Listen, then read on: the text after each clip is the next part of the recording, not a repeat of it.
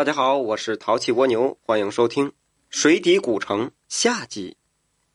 这时候，老头就笑着对嘎四说：“ 嘿嘿，傻徒儿啊，你现在可知道水隧道和避水咒有什么用途了不？”这嘎四疑惑的摇了摇头，对老头子说：“师傅，这黑龙潭底下竟然有这么一大座古城啊！”这老头摇头说道：“呵呵。”我们现在不是在黑龙潭，我们已经在黄河底了。这嘎四还是困惑不解，老头子就告诉他，这黑龙潭的潭水确实是与黄河相通的，民间的传言不是空穴来风。那么，如果非要问为什么相隔这么远的水潭和大河能够相通，那就只能去问造物主为什么有这么多无所不能了。这老头说。这水隧道其实就是一种水文现象，是水中的时空通道。这老头子的族人从非常遥远的地方来到这里，在黄河底下修建了这么一座气势磅礴的水底古城，这搜罗了人间无数宝贝。无奈后来族人起了内讧，死了很多人。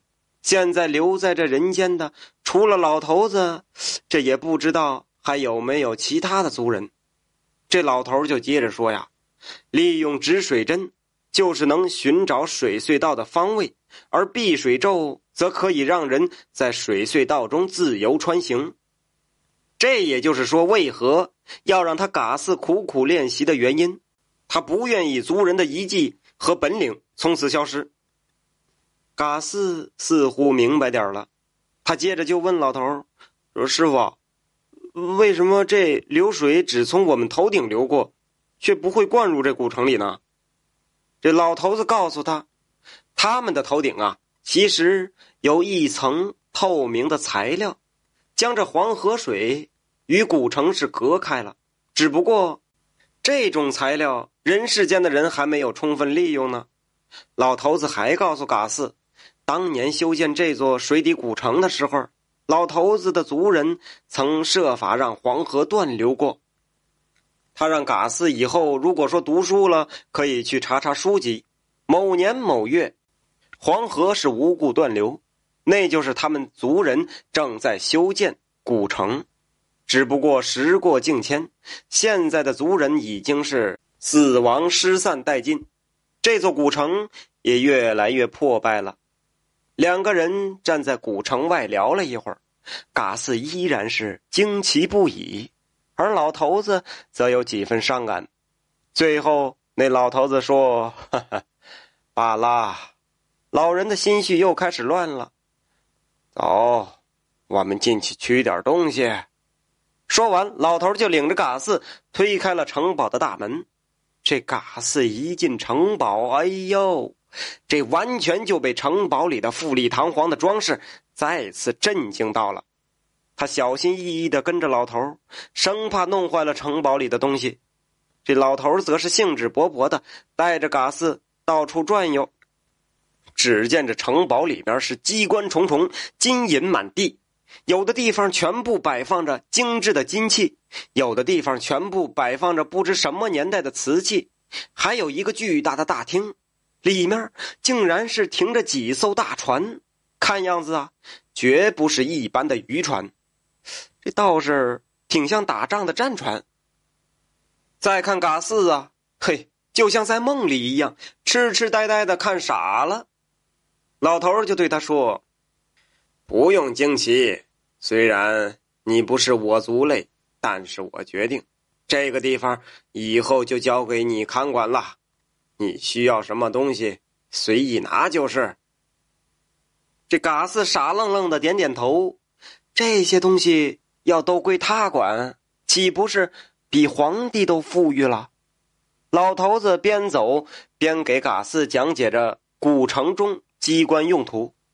他把嘎四带到了一个金黄色的大按钮旁边，告诉他：“这个按钮是千万不能按。”因为这个按钮是清洗和修古城时候用的，你一按了呀，这黄河就又要断流了。两个人在城堡里是转了很久，老头子掏出水表看了看，说：“我们该回去了，要不然今天的水隧道就到不了黑龙潭了。”说完，他把嘎斯带到一个满是金子的房间里。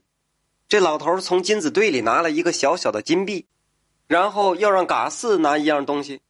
这嘎四选来选去呢，觉得一只拇指大小的金蝉很漂亮，他就拿了那个金蝉。这老头就问他说：“你为什么不多拿点呢？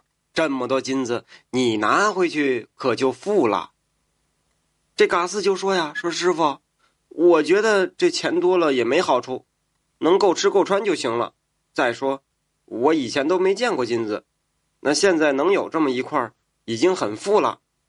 这老头是满意的点点头，笑着说：“呵呵，这就对了，贪不得多。”老头和嘎四出了古城的大门，他一边看着嘎四用水用止水针确定水隧道的方位，一边告诫他：“不管是金器还是银器，只要不是肉身，就不能多带，因为多带了。”不仅是通不过水隧道，还会把自己的小命给搭进去。嘎四就说了：“说师傅，那肯定是因为金子带的多了，人就变重了，所以通不过水隧道。”这老头听完是哈哈大笑，说：“你就算是带几头肥猪，也肯定能通过这水隧道，但不是肉身的东西是不行的，因为物质本性。”你们人类的脑壳暂时理解不了这么晦涩的道理，嘎四就开玩笑的说：“师傅，这难道您老人家不是人类啊？”小老头笑了笑，没有回答。二人说说笑笑，就找出了水隧道，又从水隧道回到了黑龙潭，从黑龙潭出了水面就回家了。小老头让嘎四把金蝉保管好，要是缺柴缺米，可以找他要。不要漏富于人。就这样，嘎四和小老头的秘密保守了十几年。此时啊，嘎四已经长大了。期间，这嘎四也曾多次替师傅啊去水底古城取东西。不过，他每次都牢记师傅的告诫，从来不贪多。有一天，老头把嘎四喊到自己的身边，说。你已经成年了，该娶妻了。我也到了魂归故里的时候。我走之后，你要记得我的话，每次到古城啊，不要起贪念。老头说完，就把止水表交给了嘎斯。嘎斯还想说什么的时候，就发现这老头已经睡着了，再喊也喊不醒了。嘎斯很伤心，他知道师傅教他绝技。和他一起过了这么多年的师傅已经死去了，这嘎斯是悲痛欲绝，安葬了他师傅轻飘飘的躯壳。此后多年，他规规矩矩的保留着止水表，偶尔呢去一趟水底古城，也是严格按照师傅的要求，倒是也没出什么事儿。后来，南沟发生了大饥荒。嘎四的村里人有很多都饿死了，那嘎四心中不忍，他就频繁的通过水隧道取财物接济村里。但是去水底古城本来就不是一件容易的事儿，有时候天气不好，这水隧道根本无法定位，就去不了。而每次去，嘎四所带回来的财物，在众多饥民面前，那也只是杯水车薪，所以嘎四很焦虑。后来，嘎斯讲想了一个办法，他决定带着村里几个年轻人一起去水底古城一趟。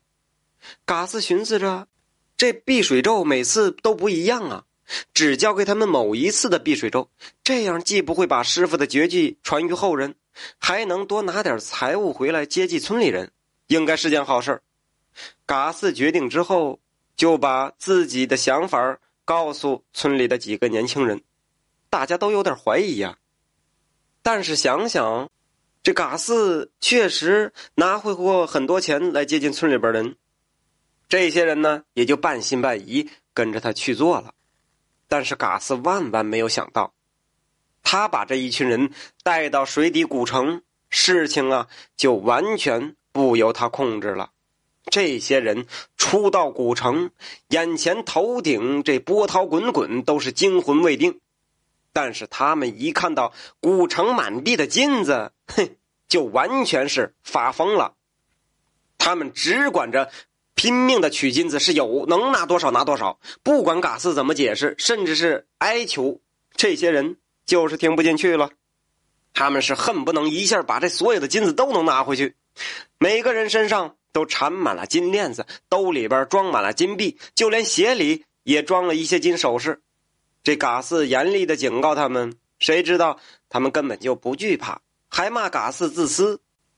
这嘎四实在没招了，就吓唬他们说：“谁要带这么多金子，他就不带他们回去了。”谁知道这些人他根本就不相信他会丢下大家，因为他回村子里没法向村子里的人交代呀。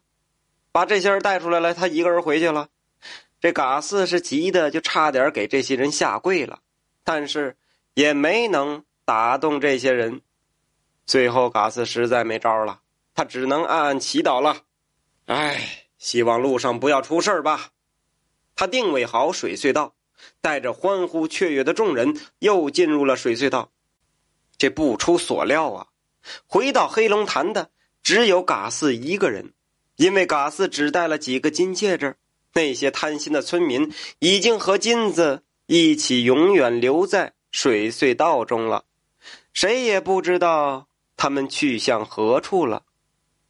嘎斯趴在黑龙潭边是大哭了一场，他明明是要救人，谁料想却害了这么多人。嘎四村子都没敢进呢，因为他明白。一旦村里人知道他带去的人都回不来了，他就会变成众矢之的的。他走到村边把自己的遭遇和村口的一个人讲了一遍，又把自己戴的金戒指给了村里的那个人，让他烧给村里边的人，给大家换粮食。这人对嘎斯说的话还没完全明白过来，嘎斯却已经哭着走了，谁也不知道他去了何处。有人曾经在黑龙潭边寻找过他，但是啊，都一无所获。那水隧道避水咒、止水针的秘密，也就不为其他人所知了。